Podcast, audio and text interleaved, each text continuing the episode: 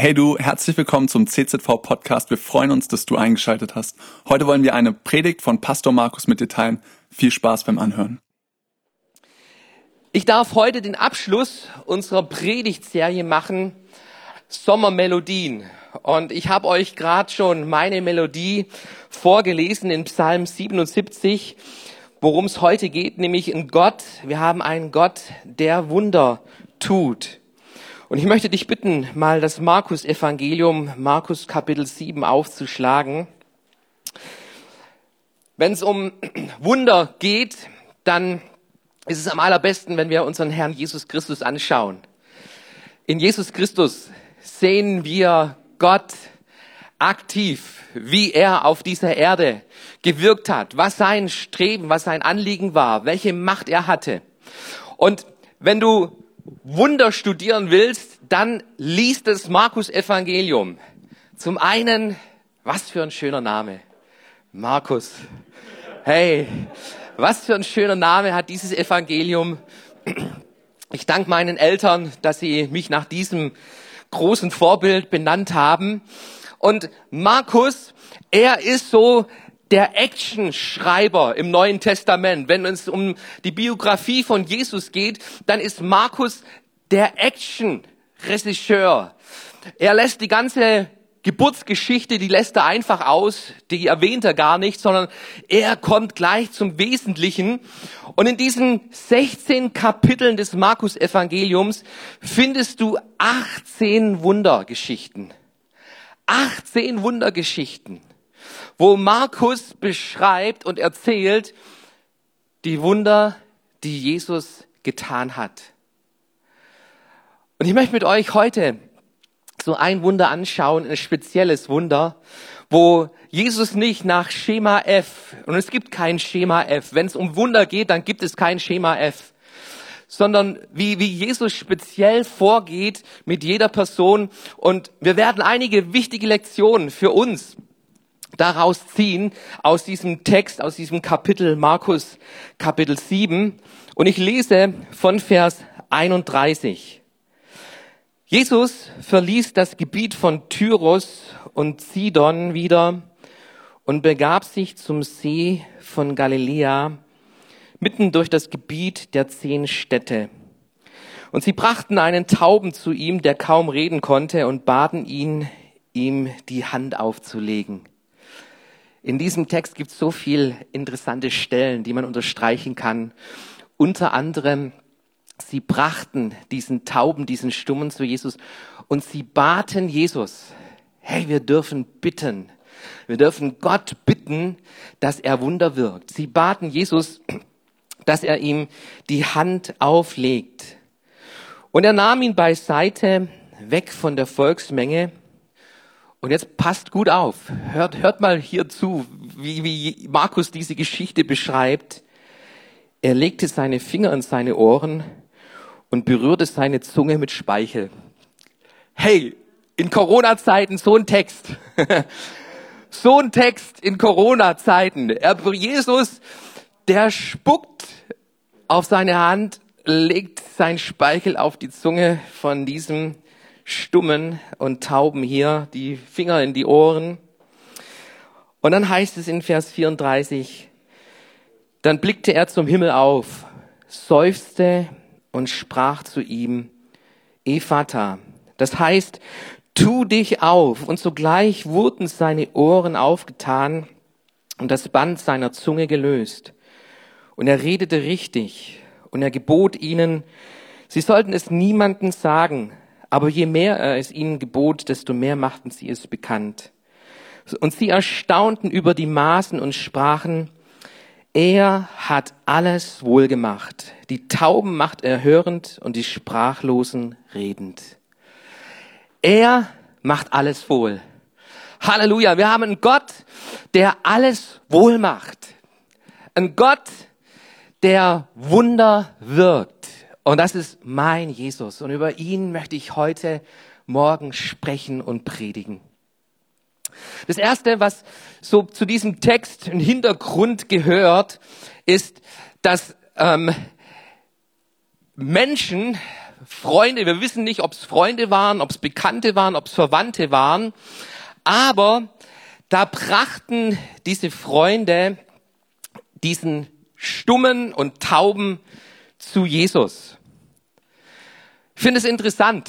Interessant. Ähm, höchstwahrscheinlich hatte der, der stumme Taube gar kein Interesse, gar keinen großen Glauben. Ähm, er war es gewohnt, taub und stumm zu sein. Vielleicht schon von Geburt an hatte er dieses Leiden. Aber da gab es Freunde in seinem Leben, die hatten Glauben.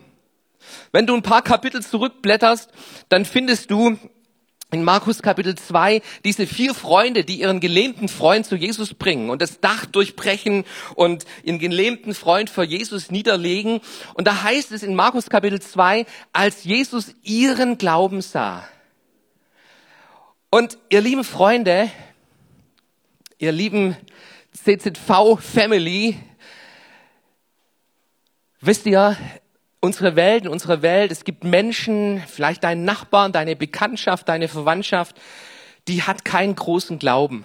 Keinen großen Glauben an Gott, an die Bibel, an Jesus Christus. Aber was mitzählt, ist dein Glaube für deine Freunde. Jesus, er sieht den Glauben dieser Freunde und er wirkte dieses Wunder aufgrund des Glaubens dieser vier Freunde. Und hier bringt, bringen diese Bekannten, die bringen diesen stummen und tauben Mann zu Jesus und Jesus, Jesus, er, er sieht es. Ich möchte uns fragen, haben wir Glauben? Haben wir Glauben an die Macht Gottes? Haben wir glauben, dass Jesus die Lösung für unsere Menschheit ist. Die Politik ist nicht die Lösung.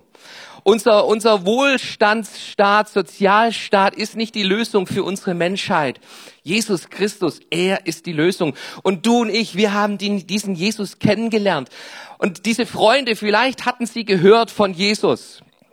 In, Kapitel 5 ist diese Geschichte vom Gerasener, von diesem besessenen Mann, den Jesus heilt und dieser besessene, geheilte, befreite Mensch, er will Jesus nachfolgen und Jesus sagt, nee, bleib dort und erzähl weiter, was Gott an dir getan hat. Und dann heißt es in Kapitel 5, dieser Gerasener zog durch die zehn Städte. Unsere Geschichte findet genau in diesem Gebiet statt, in diesen zehn Städten. Und wahrscheinlich hatten, hatten diese Freunde diese Geschichte von diesem Gerasener gehört. Sie hatten vielleicht ihn sogar gekannt. Sie wussten, wie er vorher drauf war und wie er Jesus begegnet ist und wie er nachher drauf war. Und dass da 2000 Schweine einen Hügel runtergesprungen sind und nicht mehr da sind und, und ähm, es nichts zum Essen gab mehr. Also die wussten Bescheid und sie, sie wussten, wenn jemandem unserem Freund helfen kann, dann ist es Jesus Christus dann ist es Jesus Christus. Und liebe Gemeinde, unsere Welt, wir, wir sind das Licht dieser Welt, sagt Jesus. Ihr seid das Licht. Unsere Welt, sie kann Jesus nicht sehen. Aber sie können von Jesus erfahren, indem wir davon weitersagen. Indem wir Menschen zu Jesus bringen. Und du fragst dich vielleicht, wie kann ich Menschen zu Jesus bringen? Wo ist Jesus heute? Jesus, er ist in seiner Gemeinde. Die Gemeinde ist der Leib Christi. Und deshalb ist es gut, wenn, wenn, wenn, wenn für dich eine Erwartung da ist, klar ist in unseren Gottesdiensten, da können Menschen Gott erleben. Da kann ich Menschen zu Jesus Christus bringen. Und ich freue mich über solche Geschichten. Ich freue mich über Geschichten, wie Menschen Jesus erlebt haben. Letzten, Samst letzten Sonntag beim Garagencafé gibt's heute übrigens auch wieder. In der Pause dürft ihr euch wieder unten Kaffee gönnen. Ähm, da stand eine junge Frau da, die vor ein paar Monaten das erste Mal mit uns Kontakt bekam, weil ihre Schwägerin sagte, hey, ähm, ist es möglich, Pastor, dass du mal mit meiner Schwägerin redest und wir haben gesprochen miteinander und am Ende von unserem Gespräch, mir war klar, ich, ich kann nicht lösen, ich bin nicht die Lösung, aber ich kenne den, der löst, der Probleme löst, der Leben verändert, der Herzen heilt. Und ich habe dieser jungen Frau gesagt, weißt du, du brauchst Jesus. Und wir haben miteinander gebetet. Habe ihr noch eine Bibel geschenkt. Und diese junge Frau ist mit Jesus seitdem unterwegs. Und wir standen unten beim Kaffee und dann hat sie, habe ich gefragt, hey, was spricht Gott in dein Leben? Und sie hat gesagt, das wird jetzt nicht ausreichen hier, bräuchte zu viel Zeit, aber Gott hat so viel getan in meinem Leben. Es braucht Glauben, es braucht unseren Glauben. Es braucht dein Glauben. Jesus, er ist die Lösung für deinen Nachbarn, für deine Bekannten, für deine Familie, für deine Freunde. Jesus, er ist die Lösung. Und lasst uns Menschen zu Jesus bringen, indem wir von Jesus erzählen, was er getan hat in unserem Leben. Da, wo sich Gelegenheit bietet, Menschen einzuladen in unsere Gottesdienste, ähm, das ist der Start von dieser Geschichte, dass diese Freunde ihren Freund zu Jesus bringen.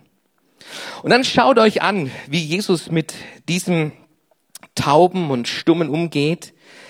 Jesus nahm ihn beiseite weg von der Volksmenge. Jesus, er predigte zu den Massen.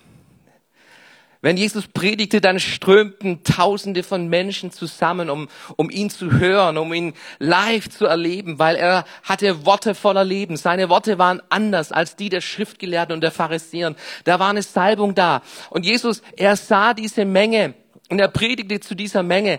Aber hör gut zu. Jesus geht's immer um den Einzelnen. Trotz dieser Masse sieht Gott jeden einzelnen Menschen, jede einzelne Person.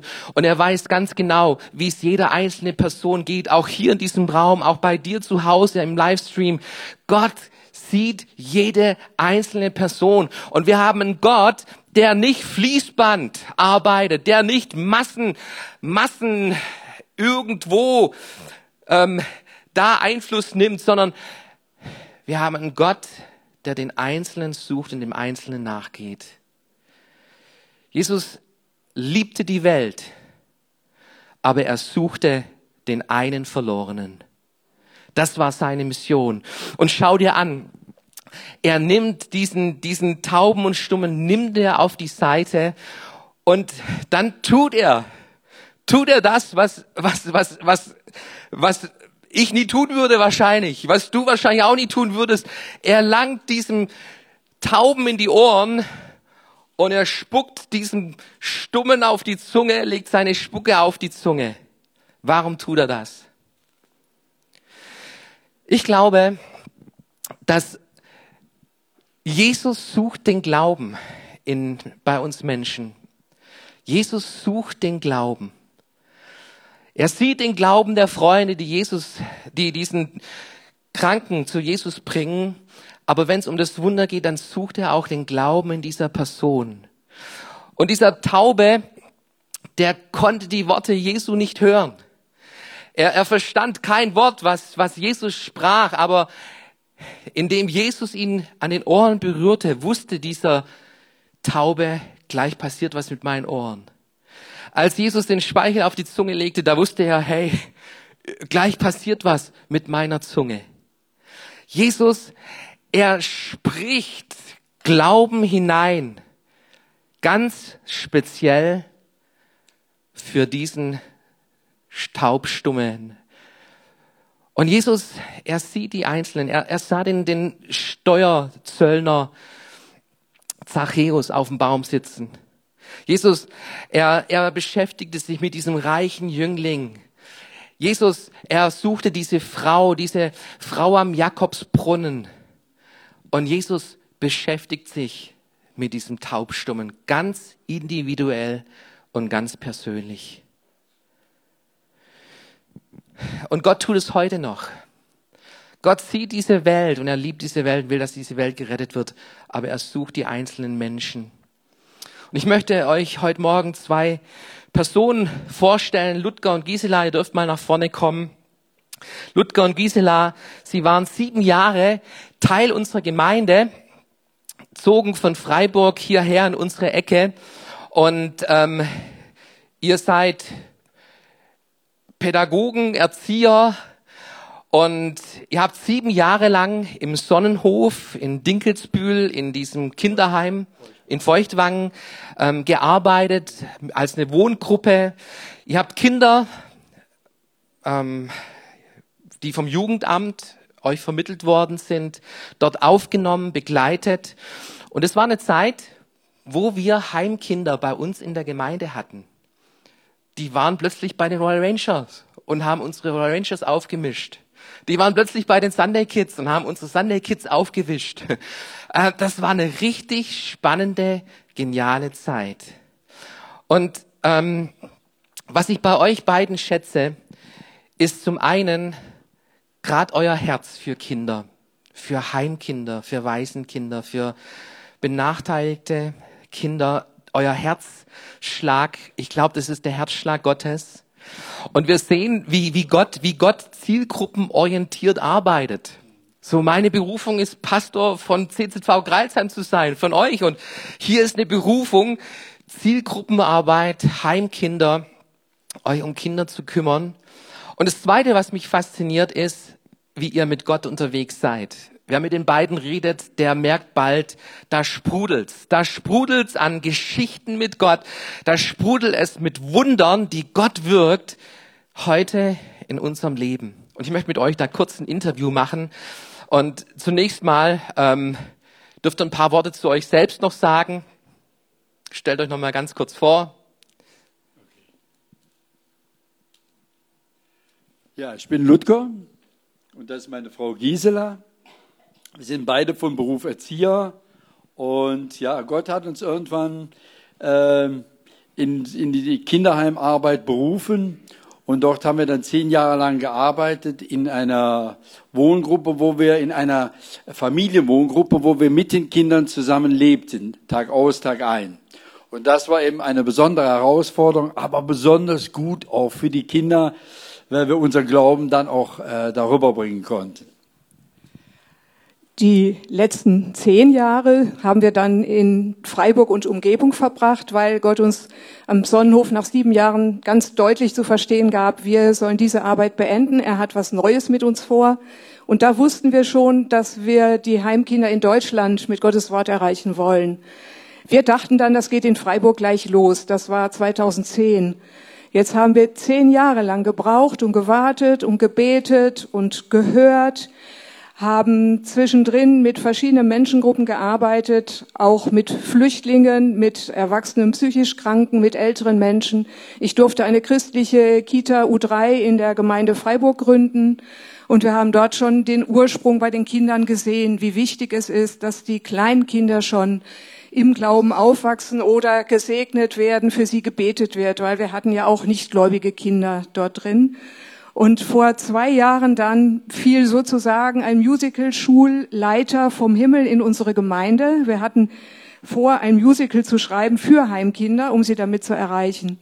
Und Ludger hat so gebetet, Herr, da musst du irgendwen vom Himmel fallen lassen, der da Ahnung von hat. Und genau so war es. Das war auch eins unserer persönlichen letzten Wunder, so dass äh, der Musical-Schulleiter seine Räume verlor und bei uns in der großen Gemeinde Räume gefunden hat. Und so sind wir ihm begegnet. Und seit zwei Jahren arbeiten wir an einem Musical, was jetzt ein Hörspiel wird wegen Corona.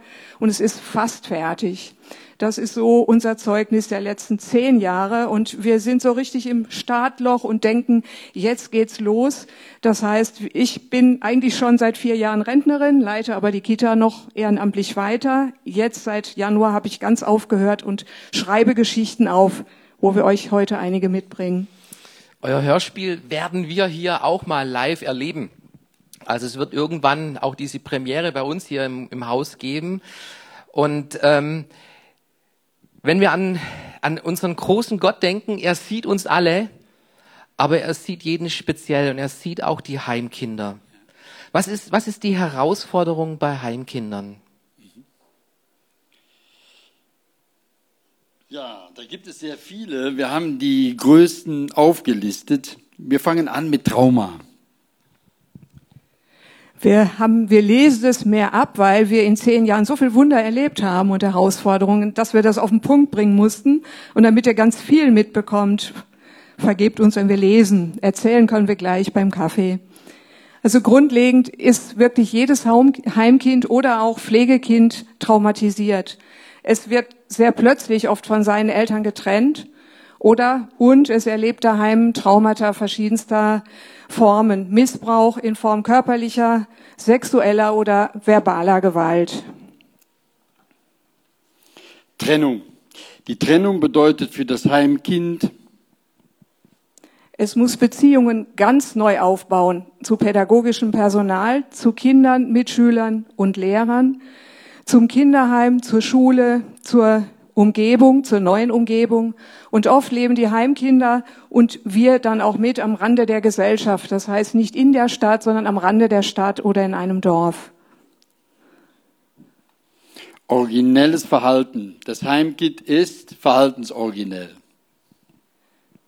Früher gab es andere Bezeichnungen dafür. Uns gefällt verhaltensoriginell, weil so sieht Jesus die Kinder auch.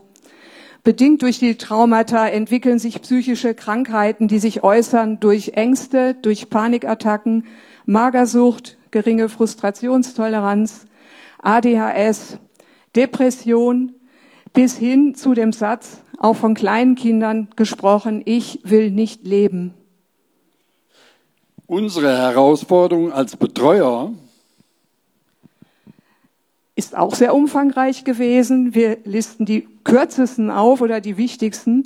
Wir haben immer versucht, die Kinder von dort abzuholen, wo sie stehen. Und da war natürlich ganz klar wichtig für uns, der Heilige Geist teilt uns mit, wie sieht das Herz vom Kind aus. Sie dann zu lieben, lieben zu können oder sie auch erstmal nur liebevoll auszuhalten dann selber im Erzieherverhalten originell zu sein, um einfach die Ideen zu haben, wie eben bei der Heilung des Taubstummen, also bei jedem Kind irgendwo eine andere Idee zu entwickeln, wie können wir das Kind erreichen, ihnen ein neues Zuhause zu geben in unserer Familienwohngruppe oder Pflegefamilien machen das ja genauso, eine Vertrauensbasis aufzubauen, was oft ein halbes Jahr oder länger dauert, und dann als ganz großen Komplex die Elternarbeit in der Heimerziehung, weil häufig auch eine Rückführung angestrebt ist und die Kinder auch in einem Loyalitätskonflikt stehen zwischen Eltern und Kinderheim. Und da dann eine Brücke zu bauen, das war uns auch sehr wichtig. Gottes Antworten und Hilfe finden wir zum Beispiel im Psalm 68. Gott ist Vater der Weisen und Helfer der Witwen. Ja, also ey, solche Herausforderungen, die habt ihr euch, habt ihr euch gestellt und ihr habt ganz bewusst das mit Jesus gelebt. Erzählt uns mal, was Jesus für Wunder tut, speziell an solchen Menschen. Okay, gerne. Da haben wir jetzt noch so einige Karten. Wir machen das jetzt ganz schnell, weil es ganz viel ist. Aber zuerst liegt uns am Herzen, Markus, dass wir uns bei dir und bei euch als Gemeinde bedanken wollen, weil wir auch jetzt zehn Jahre lang Zeit hatten, nochmal einen Rückblick zu haben darauf. Und wir haben sieben Jahre lang hier echt eine geistliche Heimat gefunden. Viel Verständnis und Unterstützung. Und unsere Kids, die wurden wirklich begeisterte Royal Ranger und besuchten gern die Kinderbetreuung, was das Jugendamt in den Hilfeplangesprächen auch immer positiv erkannt hat. Ihr habt also wirklich gute Samen gesät und wir durften bereits schon viel mit Freude ernten.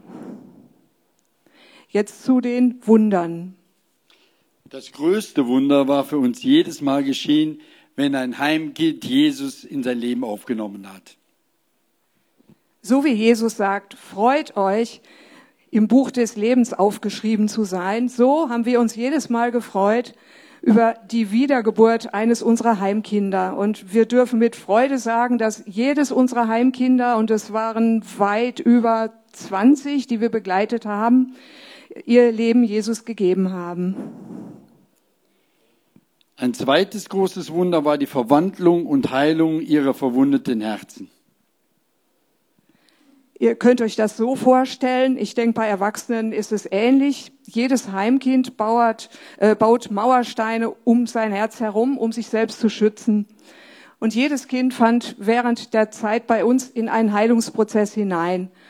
Es fand nach und nach Vertrauen einmal zu uns, aber auch zu Gott. Und so konnte Stein um Stein abgebaut werden. In Hesekiel 36 lesen wir, ich gebe euch ein neues Herz und einen neuen Geist. Das tote Herz aus Stein nehme ich aus eurem Körper. An seine Stelle gebe ich euch ein lebendiges Herz aus Fleisch. Jetzt ganz praktische Wunder, die wir in Kurzform wiedergeben. Da könnten wir über jedes Wunder etwa eine halbe Stunde berichten oder länger. Mein Buch wird auch ganz dick werden. Wiedergeboren. Ein achtjähriges Mädchen hörte von einem Gospelchor, gesungen von afrikanischen Kindern, den Psalm 23. Abends öffnete sie ihr Herz für Jesus und sagte, ich will Jesus mein Leben geben. Er soll mein Hirte sein. Ich bin sein Schaf. Und wenn ich mal weglaufe, dann holt Jesus mich zurück. Ähm, Gisela, war das jetzt eine Lebensübergabe? Und ich, äh, ja, ich glaube ja. Genau das passierte. Als Jugendliche verirrte sie sich und mit 25 Jahren holte sie Jesus zurück in seine Herde. Hm. Wir haben sie noch am Freitag besuchen dürfen und sie hat da sich mit uns ausgetauscht. Wisst ihr noch, wie ich damals gesagt habe? Und Jesus hat mich echt zurückgeholt. Erkenntnis. Fabian, ein achtjähriger Junge, wollte nicht leben, sondern sterben. Jeden Tag kam, wurde er wach und wollte einfach nicht leben. Er wollte lieber ein Mädchen sein und er war stark depressiv. Eines Abends erkannte er, ich bin von Gott gemacht. Gott liebt mich. Er will, dass ich ein Junge bin und dass ich gerne lebe. Fabian kniete sich von sich aus hin, ohne dass ich irgendwas gesagt hätte und betete. Gott, es tut mir leid, dass ich das nicht wollte. Das heißt, wir haben vorher einfach auch immer Gott gefragt, ja, wieso will der, will der Fabian nicht leben? Und wir hatten den Eindruck, betet um den Geist der Erkenntnis. Betet um den Geist der Erkenntnis. Das haben wir dann gemacht, ohne genau zu wissen, was er erkennen soll, aber das hat Gott ihm eben dann in der lauen Sommernacht gesagt. Körperliche Heilung. Von da an, das ist auch der gleiche Junge, wollte Fabian als Junge leben. Er bekam dann plötzlich eine starke Grippe mit hohem Fieber. Er sagte zu uns, Gott will, dass ich lebe, dann will Gott auch, dass ich gesund werde. Morgen gehe ich zur Schule. Er betete ein kurzes Gebet. Danke Gott, dass du mich gesund machst. Amen. Ich habe dann den Schulranzen nicht gepackt, kein Schulbrot geschmiert, weil Fieber dauert drei Tage oder länger und das war der erste Tag. Am anderen Morgen, und ich kann es wirklich bezeugen, ging Fabian quietschfidel und gesund zur Schule. Preis den Herrn. Vergebung. Unser Fabian hat ganz viel erkannt mit seinen acht Jahren. Er hat auch erkannt, Jesus ist dafür gestorben, dass ich meiner Mama vergeben kann. Und er hat ganz schlimme Dinge zu Hause mit der Mama erlebt. Das mache ich jetzt. Er betete, lieber Gott, ich vergebe meiner Mama. Machst du bitte, dass meine Mama zu mir ins Kinderheim kommt? Noch in derselben Woche meldete sich seine Mutter, die bislang verschollen war, und eine neue Beziehung konnte wachsen. Das heißt, er hat einfach nur gesagt, ich vergebe. Er hat es nicht von Herzen gespürt. Und seine Worte, und ich denke, wir haben auch immer begleitet, gebetet, hat wirklich dieses Wunder bewirkt. Und er konnte später heim nach Hause. Heilung. Der sieben Jahre alte Andi wurde in die Psychiatrie eingewiesen. Das heißt, auch wir haben nicht mehr geschafft, ihn zu versorgen, weil es auch gefährlich für die Kinder war. Wir haben äh, oft fest installierte Möbel im Kinderheim gehabt, dass wenn jemand einen Wutanfall bekam, man diese ähm, Schränke, Tische, Betten oder irgendwas nicht äh, irgendjemand hinwerfen konnte. Also die Stühle waren beweglich, der Rest eben nicht. Und auch das klappte bei ihm nicht. Also er wurde eingewiesen und er durfte nur die Wochenenden bei uns im Kinderheim verbringen. An einem Wochenende kam der Andi heim, ganz traurig und geknickt und fragte mich, wo ist Gott? Hat er mich vergessen? Es geht mir so schlecht. In dem Moment war ich echt ratlos und irgendwo auch enttäuscht von Gott und habe gedacht, ja, wo bist du jetzt da? Gott gab mir und damit Andi eine super Antwort. Ich habe nämlich dann die Bibel erstmal heimlich aufgeschlagen und habe ihm dann gesagt, wähle 333 und rufe mich an, bitte mich um Hilfe. Ihr kennt wahrscheinlich all die Bibelstelle, gell? So unsere geheime Telefonnummer. Sollen wir sie noch mal lesen? Wollt ihr sie noch mal hören? Ja. Okay. Rufe mich an, so will ich dir antworten und dir große und unbegreifliche Dinge verkünden, die du nicht weißt. Jetzt kommt das Wunder und das war wirklich ein großes Wunder, weil dieser Junge war tablettenabhängig und sehr psychisch krank.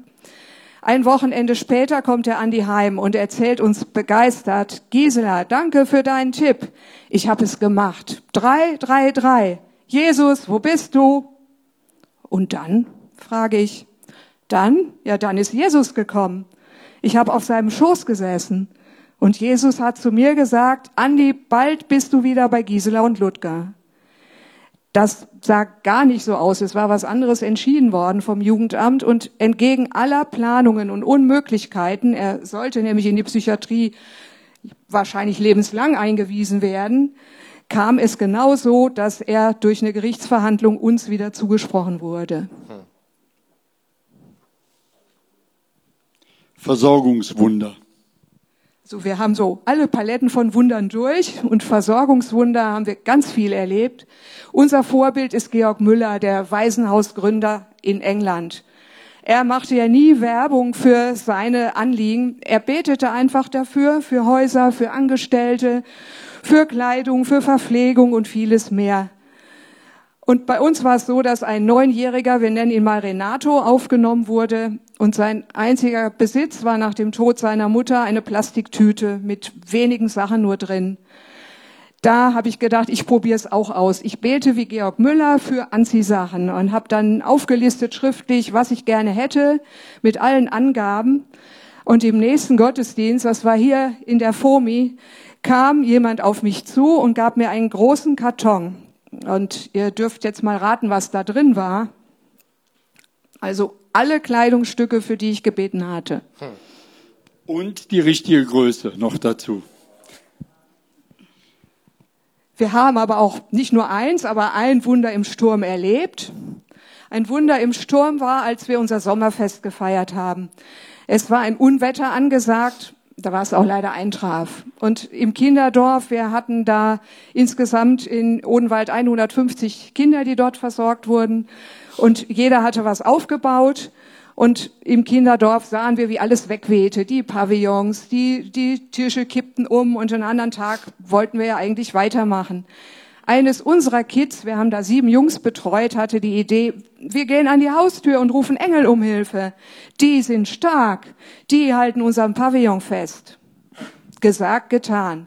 Bei Blitz, Donner, bei Regen und Sturm riefen die sieben Jungs zuerst und wir dann mit. Festhalten, festhalten.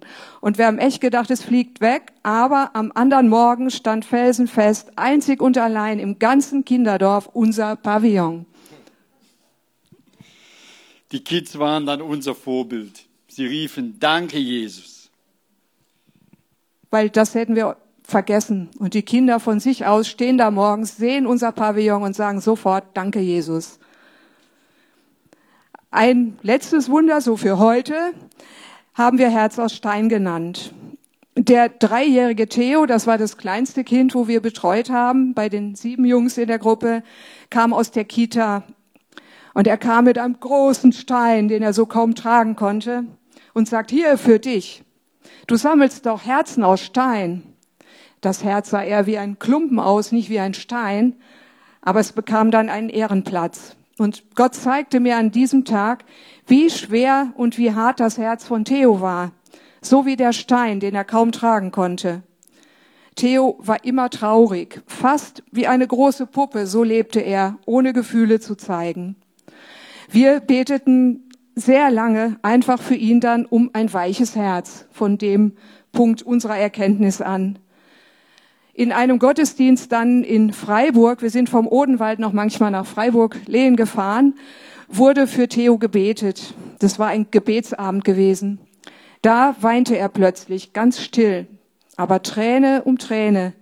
Mein Shirt war ganz nass davon ich war eigentlich so eine Vorwurfshaltung gegenüber Gott gehabt. Der arme Junge, jetzt äh, soll der geheilt werden und weint und weint. Und am nächsten Morgen stand der Theo auf, fröhlich lachend, wie neu geboren. Er durfte nun Kind sein. Und sein Lieblingssatz, wenn er dann Blödsinn verzapfte, war, das war nur ein Scherz. Fazit, wir alle haben eigene Vorstellungen von Zeichen und Wunder. Gottes Gedanken sind höher als unsere und seine Möglichkeiten unendlich. Er ist allmächtig.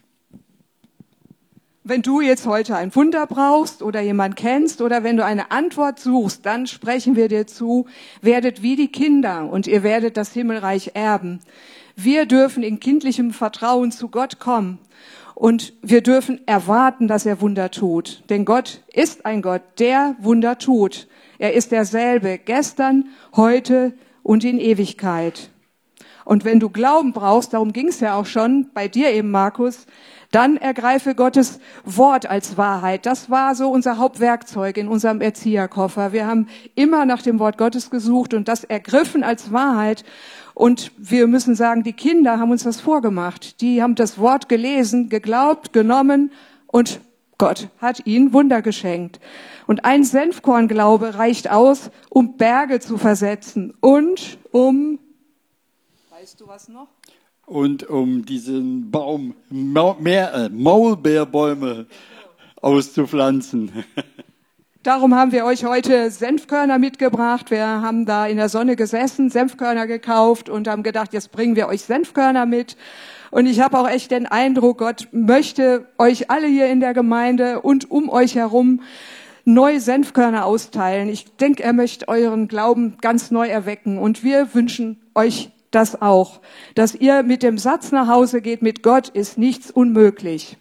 Probiert's aus, so wie unsere Kinder oder wie wir und erwartet das Gute von Gott. Ich habe schon vielen ein äh, Senfkorn äh, weitergereicht. Wer noch eins nehmen will am Ende des Gottesdienstes, der kann es ja aus dem grünen Körper rausnehmen.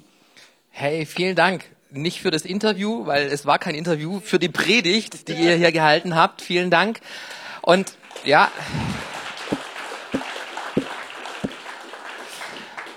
Und lasst uns gleich mal noch aufstehen und beten für Heimkinder.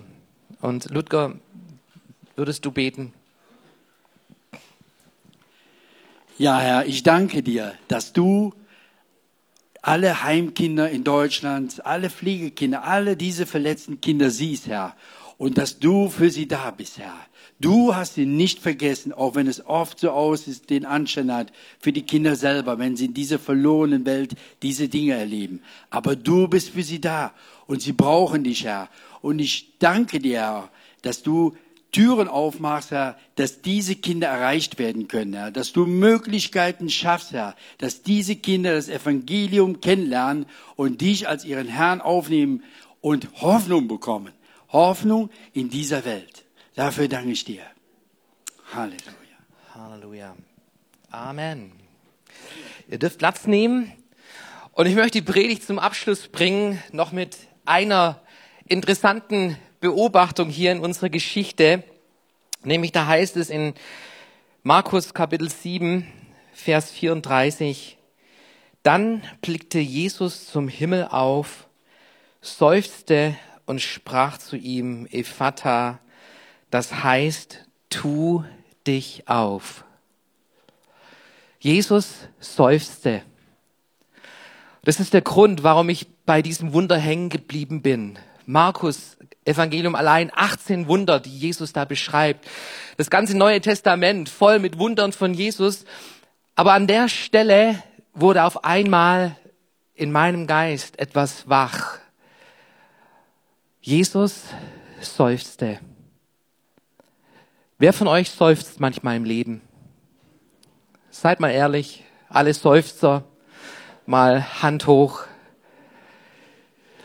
Psychologen haben sich damit beschäftigt und haben festgestellt, Seufzen ist ein innerer Ausdruck der Seele, um ein Befreiungsatmen zu schaffen für eine Situation, die einen zu überwältigen scheint.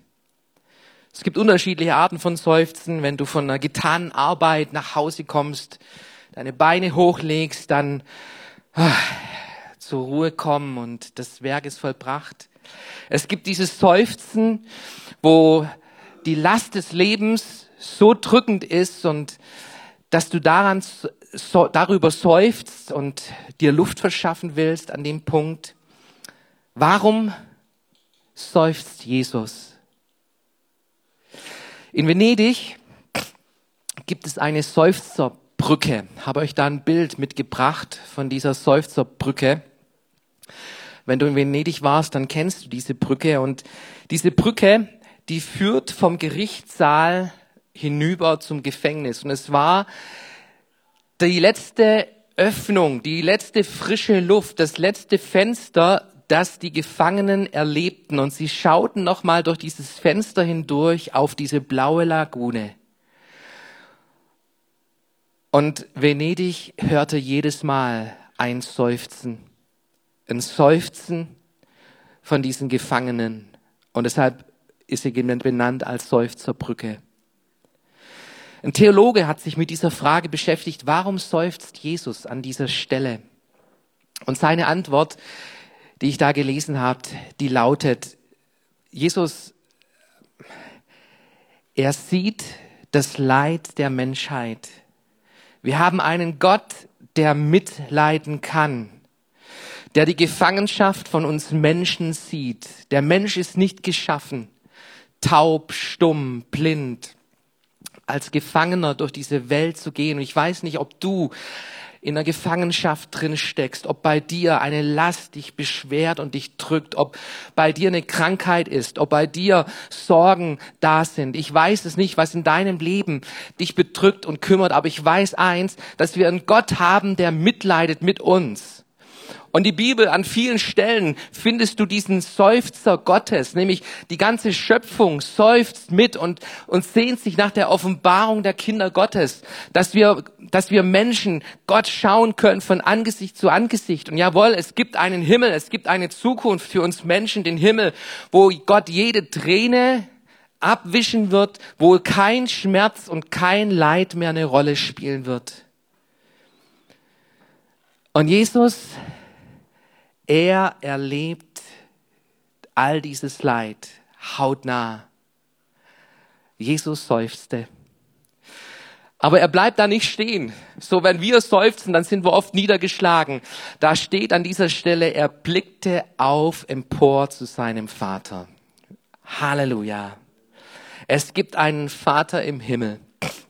Er schaute auf zu diesem Vater und er sprach, Ephata, öffne dich. Und ein Wunder geschah im Leben von diesem Mann. Seine Ohren und seine Zunge wurden gelöst. Wir haben einen Gott, der Wunder tut. Und ihr lieben Geschwister, liebe Gemeinde, liebes CZV Kreilsheim, Gott will uns gebrauchen, dass wir heute in unserer Zeit, dass, dass, dass Menschen zu diesem Jesus Christus finden, zu diesem Wunderwirker finden. Und ich möchte zum Schluss drei praktische Dinge mitgeben für uns heute. Das erste ist, hab den Blick nach oben.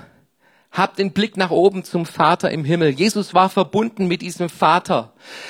Er war verbunden. Der einzige Moment, wo er nicht verbunden war, war am Kreuz, als die ganze Sündenlast auf ihn gelegt wurde. Da rief er, Vater, mein Gott, mein Gott, warum hast du mich verlassen? Jesus war verbunden und er hörte auf diesen Vater und er ließ sich führen und leiten von diesem Vater. Mach dich abhängig von diesem Vater im Himmel. Höre auf ihn, lass dich führen und leiten zu Menschen hin. Und wenn du verbunden bist mit diesem Vater im Himmel, dann wirst du eins feststellen, dass du Mitleid bekommst mit anderen Menschen. Christ und Egoist, das funktioniert nicht. Es funktioniert nicht, dass du als Christ nur nach dir, meiner, mir schaust, sondern wenn du Jesus Christus begegnet bist, wenn Jesus der Herr deines Lebens ist, dann liebst du Menschen.